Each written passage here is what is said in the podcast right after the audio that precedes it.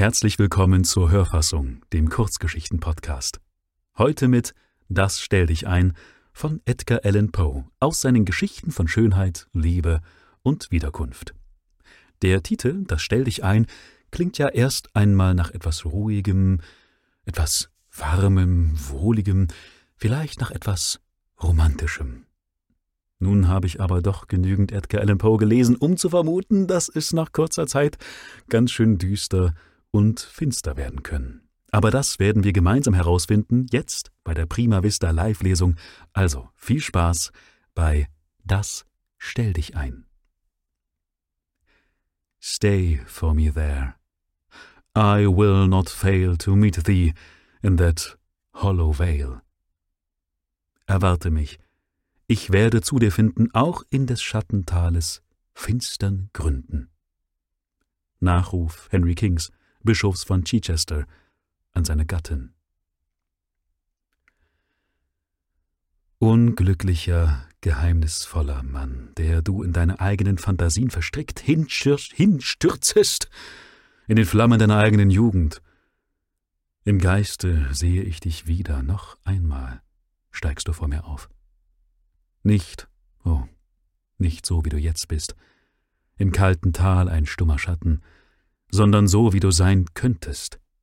Ein Leben köstlicher Träumereien, verschwendend in jener Stadt der blassen Traumgeschichte, in deinem Venedig, dem Elysium, das die Sterne lieben, und in dem die hohen Fenster der Palastbauten Palladios in tiefem, bitterem Sinnen in die Geheimnisse der stummen Wasser hinabschauen. Ja, ich wiederhole es, wie du sein könntest. Gewisslich gibt es andere Welten, denn diese andere Gedanken als jene der Menge, andere Anschauungen als jene der Sophisten. Wer also könnte dich zur Verantwortung ziehen? Wer deine träumerischen Stunden tadeln oder solches Tun ein Vergeuden nennen, ein solches Tun, das nur ein Überströmen deiner ewig jungen Kräfte war? Es war in Venedig, unter dem gedeckten Brückengang, genannt Ponte dei Sospiri, als ich dem Manne, von dem ich hier reden will, zum dritten oder vierten Male begegnete. Meine Erinnerung an die näheren Umstände dieser Begegnung ist wirr und dunkel. Dennoch weiß ich, wie tiefe Mitternacht es war. Sehe die Seufzerbrücke, die Weibesschönheit und den Genius der Romantik, der über jenem engen Kanal schwebte. Die Nacht war ungewöhnlich finster. Die große Uhr auf der Piazza hatte die fünfte Stunde des italienischen Abends geschlagen. Der Platz der Campanile lag schweigend und verlassen, und die Lichter im alten Dogenpalast verlöschten eins nach dem andern. Ich kehrte auf dem großen Kanal von der Piazzetta her heim. Als aber meine Gondel gerade bei der Mündung des San Marco-Kanals angekommen war, gellte aus einem dunklen Schlund eine weibliche Stimme in einem einzigen wilden, langgezogenen Schrei. Erschrocken sprang ich auf, während der Gondolier sein einziges Ruder fallen ließ. Ein Wiederauffinden in der pechschwarzen Nacht war unmöglich. Wir mussten uns also der Strömung überlassen, die hier vom großen in den kleinen Kanal treibt. Wie ein riesiger schwarz gefiederter Kondor trieben wir langsam der Seufzerbrücke zu, als tausend Fackeln an den Fenstern und am Treppenhaus des Dogenpalastes aufflammten und mit einem Male die tiefe Nacht in bleichen, unnatürlichen Tag verwandelten. Ein Kind war aus den Armen seiner Mutter von einem der oberen Fenster des hohen Bauwerks in den tiefen, dunklen Kanal gestürzt. Die stillen Wasser hatten sich lautlos über ihrem Opfer geschlossen, und obgleich außer meiner Gondel keine einzige andere zu sehen war, kämpften schon mancher kräftige Schwimmer mit den Fluten und suchte auf der Oberfläche vergebens nach dem Schatz, der, ach, nur drunten in der Tiefe zu finden war. Auf den breiten schwarzen Marmorflächen am Eingang des Palastes und wenige Stufen über dem Wasser stand eine Gestalt, die keiner, der sie damals sah, jemals vergessen haben kann. Es war die Marchesa Aphrodite, die Angebetete von ganz Venedig, die strahlendste der Strahlenden, von allen den Schönheiten die lieblichste. Aber dennoch das junge Weib des alten, ränkevollen Mentoni, und sie war die Mutter jenes hübschen Kindes, ihres ersten und einzigen, das jetzt tief im modrigen Wasser in bitterem Harm ihrer süßen Zärtlichkeit gedachte und sein kleines Leben erschöpfte in dem Bemühen, sie herbeizurufen. Sie stand allein. Ihr schmaler, nackter, silberglänzender Fuß schimmerte auf dem schwarzen Marmor. Ihr Haar, das sie zur Nacht erst halb gelöst, umschmiegte inmitten einer Flut von Diamanten ihr klassisch schönes Haupt, in Locken gleich denen des jungen Hyazinth. Ein schneeweißes, schleierfeines Gewand schien fast die einzige Umhüllung des zarten Körpers. Doch die Mittsommer- und Mitternachtluft war heiß, stumpf und still, und keine Bewegung der statuenartig reglosen Gestalt verschob die Falten des nebelleichten Gewandes, das sie umhing, wie der schwere, wie der schwere Marmor die Niobe umhängt. Doch, seltsam, ihre großen glänzenden Augen blickten nicht hinunter auf das Grab, das ihre strahlendste Hoffnung barg, sondern glühten in eine ganz andere Richtung. Das Gefängnis der alten Republik ist, wie ich glaube, der stattlichste Bau in ganz Venedig. Aber wie konnte jene Dame es so starr betrachten, wenn ihr zu Füßen ihr eigenes Kind im Todeskampfe lag? Und jene dunkle Nische, die gerade in das Fenster ihres Zimmers hinübergähnt, was konnte in ihren Schatten, in ihrer Architektur, in ihren efeu umschlungenen düsteren Kranzgewinden sein, das die Marchesa di Mentoni nicht schon tausendmal vorher bewundert hätte? Unsinn, Wer erinnert sich nicht, dass in solchen Schreckensmomenten das Auge gleich einem zertrümmerten Spiegel die Bilder seines Leidens vervielfacht und in zahllosen fernen Plätzen den Jammer sieht, der vor ihm liegt? Viele Stufen höher als die Marchesa und innerhalb des Portals stand in festlichem Gewand dieser Türgestalt Mentonis. Er klimperte gelegentlich auf einer Gitarre und schien zu Tode gelangweilt während er hier und da Befehle erteilte zur Wiederauffindung seines Kindes. Ich war so bestürzt und erschrocken, dass ich, nachdem ich bei dem entsetzlichen Schrei aufgesprungen war, mich nicht zu rühren vermochte.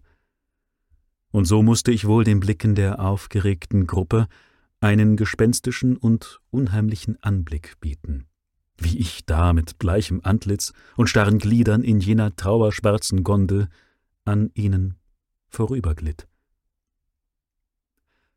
Alle Anstrengungen waren vergebens. Selbst die Ausdauerndsten gaben die Suche auf und überließen sich düsterem Gram. Es schien nur wenig Hoffnung noch für das Kind zu sein. Wie viel weniger also für die Mutter. Doch aus dem Dunkel jener Nische, von der ich schon sagte, dass sie sich am Gefängnis der alten Republik befand und dem Fenster der Marchesa gerade gegenüber lag, trat jetzt eine in einen Mantel gehüllte Gestalt ins Licht. Einen Augenblick stand sie droben an der Schwelle des schwindelnden Abgrundes. Dann stürzte sie sich kopfüber in den Kanal. Als der Retter gleich darauf mit dem noch lebenden, noch atmenden Kind in den Armen auf den Marmorfliesen neben der Marchesa stand, löste sich sein nasser, schwerer Mantel und fiel zu seinen Füßen nieder und enthüllte den erstaunten Zuschauern die anmutige Gestalt eines jungen Mannes, dessen Name damals in ganz Europa widerhallte. Kein Wort sprach der Retter. Aber die Marchesa.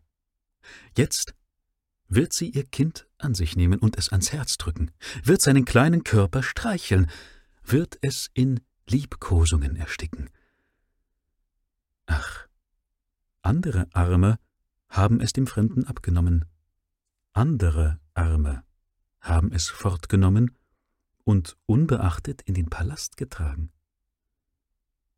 Und die Marquesa? Ihr Mund, ihr schöner Mund zittert. Tränen treten in ihre Augen, in jene Augen, die so milde und fast flüssig waren, ja, Tränen treten in diese Augen. Und sehet, das ganze Weib erbebt aus innerster Seele. Die Statue hat Leben bekommen, die Weiße des marmornen Antlitzes, der schwellende marmorne Busen, das edle Weiß des marmornen Fußes, wurden plötzlich von tiefer Röte überflutet. Und ein leichter Schauer schüttelt ihren zarten Körper, wie die sanfte Luft Neapels die silbernen Lilien im Grase. Weshalb? errötete die Dame. Auf diese Frage gibt es keine Antwort. Es sei denn die, dass sie in Hast und Schrecken ihres mütterlichen Herzens, als sie ihr stilles Gemach verließ, vergessen hatte, die kleinen Füße in Schuhe zu verbergen und ganz vergessen hatte, über ihre venezianischen Schultern die Hülle zu werfen, die ihnen gebührt. Was sonst hätte sie veranlassen können, so zu erröten? Was war der Grund für die wilde Klage in diesen Augen? Für den Aufruhr in diesem jagenden Busen, für den krampfhaften Druck dieser zitternden Hand. Dieser Hand, die, als Mentoni in den Palast zurückkehrte, wie zufällig auf die Hand des Fremden sank. Welcher Grund mochte vorliegen für den leisen, den so sehr leisen Ton jener unverständlichen Worte, die von der Dame hastig geflüstert wurden, ehe sie von ihm ging? Du hast gesiegt, sagte sie. Oder das Murmeln des Wassers müsste mich getäuscht haben. Du hast gesiegt. Eine Stunde nach Sonnenaufgang werden wir uns treffen. So, lass es sein. Der Tumult hatte geendet. Die Lichter im Palast waren erloschen, und der Fremde, den ich jetzt wieder erkannte, stand allein auf den Fliesen. Er erbebte in unerklärlicher Aufregung, und sein Auge blickte suchend nach einer Gondel umher. Es schien mir das wenigste, dass ich ihm einen Platz in der meinigen anbot, er nahm dankend an. Wir versahen uns mit einem neuen Ruder und fuhren seiner Wohnung zu, während er seine Selbstbeherrschung schnell zurückgewann und in herzlichem Tone unserer früheren flüchtigen Bekanntschaft gedachte. Es gibt Menschen, von denen ich gern ausführlich spreche. Der Fremde, lasst mich ihn bei diesem Namen nennen, ihn, der immer aller Welt ein Fremder war, er ist für mich ein solcher Mensch. An Körpergröße stand er eher unter als über dem Mittelmaß, obgleich es Augenblicke der Leidenschaft gab, in denen seine Gestalt hoch aufwuchs und meine Feststellung Lügen strafte.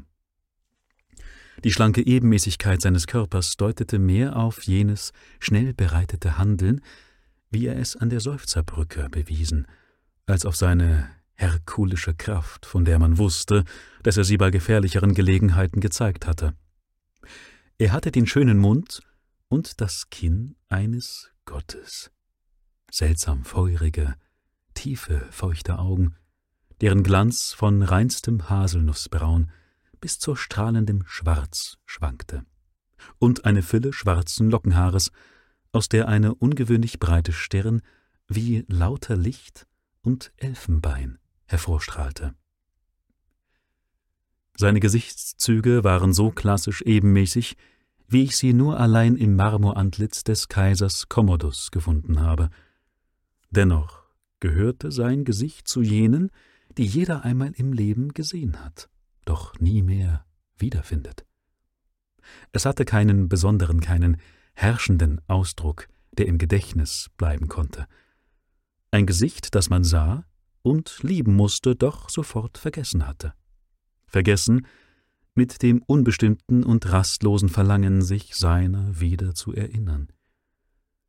Wohl warf die Seele jeder heftigen Leidenschaft ihr Spiegelbild auf dieses Antlitz, doch gleich dem Spiegel, der nichts festzuhalten weiß, so wies auch dieses keine Spur der Leidenschaft mehr auf, sobald die Leidenschaft verflogen war. Als ich ihn in der Nacht unseres Abenteuers verließ, bat er mich dringend, ihn sehr früh am anderen Morgen zu besuchen. Kurz nach Sonnenaufgang betrat ich also seinen Palazzo, einen der hohen, düsteren, aber fantastisch prunkvollen Bauten, wie sie sich in der Nachbarschaft des Rialto zu Seiten des großen Kanals auftürmen. Man wies mich eine breite, gewundene Mosaiktreppe hinauf in ein Gemach, dessen unvergleichliche Pracht wie ein Meer von Glanz durch die geöffnete Tür herausströmte und mich blendete und schwindlig machte. Ich wusste, dass mein Bekannter wohlhabend war. Man hatte von seinen Reichtümern in Ausdrücken gesprochen, die ich als lächerliche Übertreibungen zurückgewiesen hatte. Als ich aber um mich blickte, schien es mir ganz unmöglich, dass die Schätze irgendeines Menschen in Europa hingereicht haben könnten, um diese fürstliche Pracht zu entfalten, die ringsumher glühte und flammte. Obwohl, wie ich sagte, die Sonne schon aufgegangen, war das Gemach noch strahlend beleuchtet. Aus diesem Umstand sowie aus einem Zug von Abspannung im Antlitz meines Freundes schloss ich, dass er während der ganzen Nacht nicht zur Ruhe gegangen war. In der Architektur wie in der Ausschmückung des Raumes waltete die offenbare Absicht zu blenden und zu verblüffen. In der Einrichtung war weder eine Harmonie noch irgendein nationaler Charakter zu finden. Das Auge wanderte von Gegenstand zu Gegenstand und blieb nirgends haften, weder auf den grotesken griechischen Maler, noch den Skulpturen aus Italiens größten Tagen, noch den rohen Schnitzereien des unkultivierten Ägyptens. Überall im Zimmer hingen kostbare Draperien und zitterten unter dem Hauch einer leisen, schwermütigen Musik, von der man nicht wusste, woher sie kam. Mannigfache und unvereinbare Düfte, die aus seltsam geformten Räucherbecken zugleich mit zahllosen leckenden, flackernden Zungen grünlichen und violetten Lichtes aufstiegen, legten sich schwer auf die Sinne. Die Strahlen der Morgensonne strömten herein auf dieses Ganze, herein durch Fenster, deren jedes einzelne aus einer einzigen Scheibe karminroten Glases bestand. In tausend Reflexen sich spiegelnd, tanzten diese natürlichen Strahlen über die schweren Draperien, die wie Katarakte flüssigen Silbers aus ihren Nischen quollen, mischten sich schließlich mit dem künstlichen Licht und wogten in gedämpften Massen über einen Teppich, der aussah wie flüssiges Gold. Haha, lachte der Herr des Hauses etwas gestelzt, als er mich zu einem Sitz geleitete und sich dann der Länge nach auf ein Ruhebett warf. Ich sehe, sagte er, da er bemerkte, dass ich mich in diesen eigenartigen Empfang nicht recht zu finden vermochte, ich sehe, Sie sind verwundert über meine Wohnung, meine Statuen, meine Bilder, meinen sonderbaren Geschmack in Einrichtung und Ausschmückung, vollkommen berauscht von meiner Prachtentfaltung, wie? Doch, verzeihen Sie, mein lieber Freund, hier wurde seine Stimme die Herzlichkeit selbst. Verzeihen Sie mir mein ungezogenes Lachen. Sie sehen so furchtbar erstaunt aus. Übrigens sind manche Dinge wirklich so spaßhaft, dass man lachen muss oder sterben. Sir Thomas More. Welch ein feiner Geist war Sir Thomas More. Sir Thomas More starb lachend, wie Sie wissen, und in den Absurditäten des Ravisius Textor findet sich eine lange Liste von Leuten, die ein solch köstliches Ende nahmen. Wissen Sie übrigens, fuhr er nachdenklich fort, dass in Sparta, dem jetzigen Paleokori, in Sparta, sage ich, im Westen der Zitadelle inmitten eines Chaos kaum erkennbarer Ruinen eine Art Sockel steht, auf dem noch Lettern lesbar sind? Zweifellos sind sie Teil eines Wortes. Nun gibt es in Sparta wohl tausend Tempel und Altäre für tausend verschiedene Gottheiten. Wie äußerst seltsam, dass der Altar dieses Lachens alle überdauert hat. Doch gegenwärtig, sprach er in einem ganz anderen Tonfall weiter, habe ich kein Recht, mich auf ihre Kosten lustig zu machen. Sie konnten allerdings verblüfft sein. Europa kann nicht zum zweiten Mal so Herrliches hervorbringen, wie dies mein königliches Gemach. Meine anderen Räume sind keineswegs gleichartig, entsprechen durchaus der modernen Abgeschmacktheit. Dies hier ist besser als das Moderne, nicht wahr? Dennoch würde sich so leicht kein zweiter Mensch von Vermögen finden, der es liebte und verstände, mir es nachzumachen. Ich hüte aber auch den Raum vor jeder Profanierung. Mit einer einzigen Ausnahme sind Sie, abgesehen von mir und meinem Kammerdiener, der einzige Mensch, der ihn je betreten hat, seitdem er so geschmückt ist, wie Sie ihn jetzt sehen. Ich verneigte mich dankend, denn der überwältigende Eindruck von Pracht und Duft und Musik zusammen mit der eigenartigen Begrüßung benahmen mir die Worte für eine Empfindung, die ich vielleicht zu einem Kompliment hätte formen können. Hier, begann er wieder, indem er aufsprang, mich beim Arm nahm und mit mir die Runde durchs Zimmer machte, hier sind Gemälde von den Griechen bis Chimambu, von Chimambu bis zur Gegenwart. Da manche sind, wie Sie sehen, ohne Rücksicht auf herrschende Sittenbegriffe ausgewählt, sie geben jedoch alle den passenden Hintergrund für ein Zimmer wie dieses. Hier sind auch Meisterwerke unbekannter Größen. Und hier unfertige Entwürfe von Leuten, die zu ihrer Zeit berühmt gewesen. Entwürfe, die der Scharfblick der Akademien der Vergessenheit und mir anheimfallen ließ. Was halten Sie, fragte er, und wandte sich ganz plötzlich einem Bilde zu, was halten Sie von dieser Madonna della Pietà? Sie ist ein, ein, ein echter Guido, sagte ich, mit all der Begeisterung, deren ich fähig bin, denn ich hatte ihre unvergleichliche Lieblichkeit beseligt in mich aufgenommen. Ein echter Guido. Wie konnten Sie nur dazu kommen? Sie ist unbedingt das in der Malerei, was die Venus in der Skulptur ist. Oh, sagte er, gedankenvoll, die Venus. Die schöne Venus, die Venus von Medici, die mit dem kleinen Kopf und dem goldenen Haar? Ein Teil des linken Armes, hier ließ er die Stimme sinken, so dass man ihn kaum verstand, und der ganze rechte sind spätere Ersatzstücke. Und in der Koketterie jenes rechten Armes liegt, finde ich, die Quintessenz aller Ziererei. Gebt mir den Canova. Der Apollo, auch er ist eine Kopie, da kann kein Zweifel sein, blinder Narr, der ich bin, dass ich die vielgerühmte Offenbarung in dem Apollo nicht finden kann. Ach, ich kann mir nicht helfen. Ich muss dem Antonius den Vorzug geben. War es nicht Sokrates, der sagte, der Bildhauer habe sein Bildwerk schon im rohen Marmorblick, Marmorblock erblickt? Dann wären also Michelangelos Zeilen keineswegs original. Es ist, oder sollte doch oft bemerkt worden sein, dass das Gebaren eines Edelmenschen sich von dem der anderen sehr unterscheidet, ohne dass man doch genau feststellen könnte, worin der Unterschied genau besteht. Konnte ich diese Beobachtung im weitesten Maße auf meines Freundes äußeres Benehmen anwenden, so auch, wie ich an diesem ereignisreichen Morgen spürte, auf seine geistigen Eigenschaften. Auch kann ich die besondere Geistesart, die ihn so wesentlich über alle anderen Menschen hinaushob, nur als eine Gewohnheit zu eingehender, immerwährender Betrachtung kennzeichnen, die sein alltägliches Tun durchdrang, seine tändelnden Stunden belebte und selbst die Minuten der Heiterkeit durchwob, gleich den Nattern, die sich aus den Augenhöhlen der grinsenden Masken am Kranzgesims der Tempel von Persepolis herauswinden.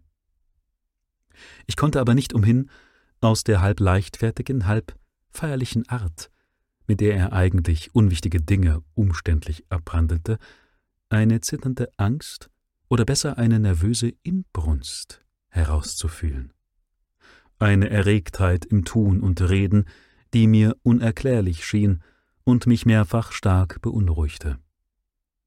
Öfter hielt er auch mitten in einem Satz inne, dessen Anfang er anscheinend vergessen, und lauschte voll tiefer Andacht vor sich hin, so als erwarte er einen ersehnten Besuch oder als horche er auf Klänge, die wohl allein in seiner Einbildung ertönen mussten.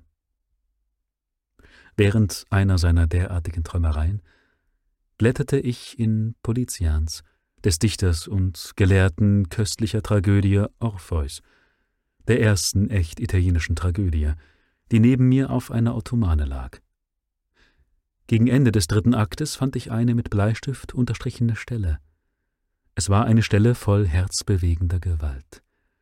Eine Stelle so voll tiefer Wollust, dass kein Mann sie lesen könnte ohne einen Schauer unerhörter Erregung, kein Weib ohne einen Seufzer.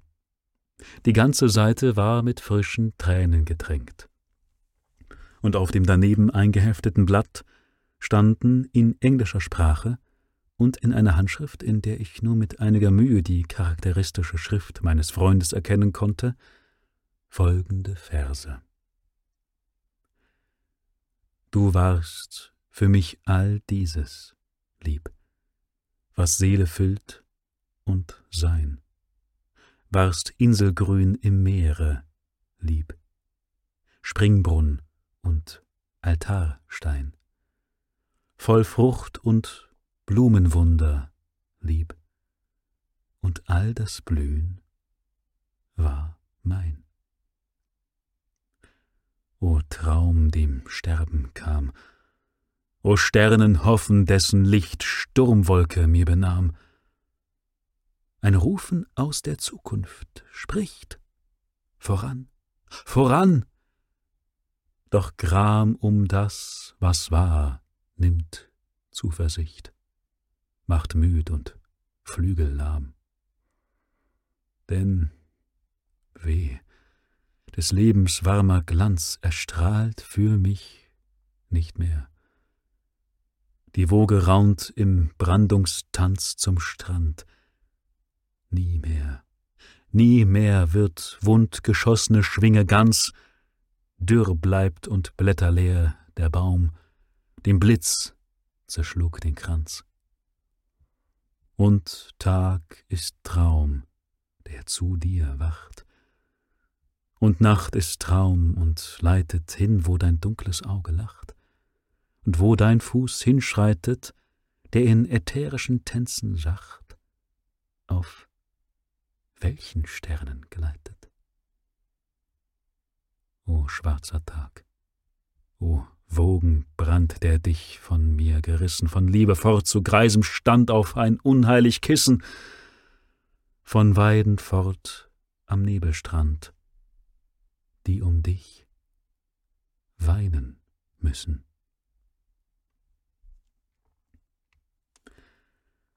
Dass diese Zeilen in Englisch geschrieben waren, in einer Sprache, mit der ich den Verfasser nicht vertraut geglaubt hätte, setzte mich nicht wenig in Erstaunen. Ich wusste, dass er sehr umfangreiche Kenntnisse besaß und auch besondere Freude darin fand, sie anderen zu verbergen, so dass die Tatsache an sich mich nicht weiter überraschte. Das Datum aber, muss ich bekennen, verblüffte mich gar sehr. Das Ortsdatum lautete ursprünglich London, war aber später überkritzelt worden, jedoch nicht so, dass ein sorgfältig suchendes Auge nicht den ursprünglichen Ortsnamen hätte hindurchlesen können.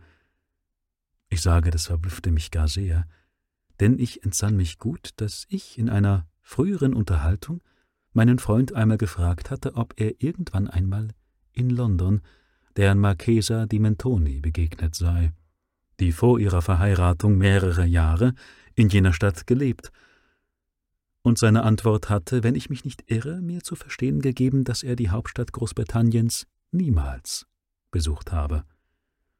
Ich möchte hier aber auch erwähnen, dass ich mehr als einmal hörte, ohne natürlich solchen unwahrscheinlichen Gerüchten Glauben zu schenken, der Mann, von dem ich spreche, sei nicht nur der Geburt, sondern auch der Erziehung nach ein Engländer. Das ist ein Gemälde, sagte er, ohne gewahr zu werden, dass ich in der Tragödie blätterte, da ist noch ein Gemälde, das Sie noch nicht gesehen haben.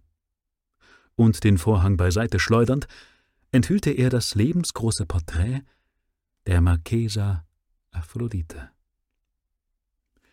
Menschenkunst konnte nicht mehr in der Schilderung übermenschlicher Schönheit tun. Dieselbe himmlische Gestalt, die in der vergangenen Nacht auf den Stufen des Dogenpalastes vor mir gestanden, stand noch einmal vor mir. Doch im Ausdruck des Gesichtes, das über und über in Lächeln erstrahlte, lauerte schon unbegreiflicher Widerspruch, jener kleidsame Schatten der Melancholie, der von vollendeter Schönheit stets untrennbar ist. Ihr rechter Arm lag über der Brust, der linke hing herab über eine eigentümlich geformte Urne. Der eine schmale Elfenfuß, der sichtbar war, berührte nackt den Boden, und, kaum erkennbar in der leuchtenden Luft, die ihre Lieblichkeit umwob, bereiteten sich ein paar hauchzarte Schwingen. Mein Blick schweifte von dem Gemälde hin zu meinem Freunde, und die monumentalen Worte aus Chapmans Bussy d'Amboise kamen mir unwillkürlich über die Lippen. Da droben steht er wie ein römisch Standbild und wird dort stehen, bis Tod ihn Marmorn macht. Kommen Sie, sagte er endlich und trat an einen kostbaren emaillierten Tisch aus massivem Silber, auf den ein paar Trinkbecher von seltsamer Farbe neben zwei hohen etruskischen Vasen standen, die dieselbe eigenartige Form hatten wie jene im Vordergrunde des Porträts und, wie ich annahm, mit Johannisberger gefüllt waren. Kommen Sie, sagte er herb, lassen Sie uns trinken, es ist früh, doch lassen Sie uns trinken. Es ist tatsächlich früh, fuhr er versonnen fort, als ein Engel mit schwerem goldenen Hammer dröhnend die erste Stunde nach Sonnenaufgang kündete. Es ist tatsächlich früh. Doch was tut's? Trinken wir! Bringen wir der großen, feierlichen Sonne, die diese bunten Lampen und Räucherbecken so gerne bestrahlen möchte, ein Opfer dar und nachdem er mit mir angestoßen, goss er in rascher Folge mehrere Becher Wein hinunter. Träumen, fuhr er im leichtfertigen Ton oberflächlicher Unterhaltung fort, während er eine der herrlichen Vasen ins helle Licht der Flammenbecken hob, Träumen war die Beschäftigung meines Lebens. So habe ich mir, wie Sie sehen, diesen Traumpalast errichtet, hier im Herzen Venedigs. Hätte ich es besser machen können? Es ist wahr, Sie sehen da um sich her ein großes Stil durcheinander. Die Keuschheit Ioniens wird durch vorsintflutliche Sinnbilder beleidigt, und Ägyptens Sphinxe dehnen sich auf goldenen Teppichen. Dennoch können nur Einfältige eine solche Zusammenstellung unangebracht finden. Einheitlichkeit in Ort und vor allem in Zeit. Das sind die Popanze, die die Menschen von der Ansammlung des Schönen zurückschrecken. Einst war auch ich ein Freund der Symmetrie, des Dekorativen, aber jene verrückte Einseitigkeit erstickte meine Seele. All dieses hier eignet sich besser für meine Zwecke. Gleich den Arabesken an diesen Räucherbecken windet sich meine Seele in Feuer, und die Trunkenheit der ganzen Szenerie macht mich reif für die wilderen Visionen jenes Landes der wahren Träume, in das ich jetzt enteile. Hier hielt er plötzlich inne, neigte das Haupt auf die Brust und schien auf einen Ton zu lauschen, den ich nicht hören konnte. Dann stand er auf, reckte seine Gestalt und rief mit Blicken, die in Fernen schauten, die Worte des Bischofs von Chichester. Erwarte mich, ich werde zu dir finden, auch in des Schattentales finstern Gründen. Im nächsten Augenblick warf er sich, anscheinend vom Wein überwältigt, der Länge nach auf eine Ottomane. Jetzt hörte ich von der Treppe her hastige Schritte und gleich darauf ein lautes Klopfen an der Tür. Ich eilte hinzu, weil ich einen Störenfried befürchtete, als ein Page aus Mentonis Hause ins Zimmer stürzte und mit schluchzender Stimme in die Worte ausbrach meine Herren, meine Herren, vergiftet! Schöne, schöne Aphrodite! Bestürzt flog ich zur Ottomane und versuchte, den Schläfer zum Verstehen dieser Schreckensnachricht zu bringen. Aber seine Glieder waren steif, seine Lippen totenbleich, seine soeben noch strahlenden Augen im Tode erstarrt. Ich schwankte zurück an den Tisch. Meine Hand fiel auf einen zersprungenen und schwarz angelaufenen Becher, und die Erkenntnis der ganzen entsetzlichen Wahrheit flammte plötzlich durch meine Seele.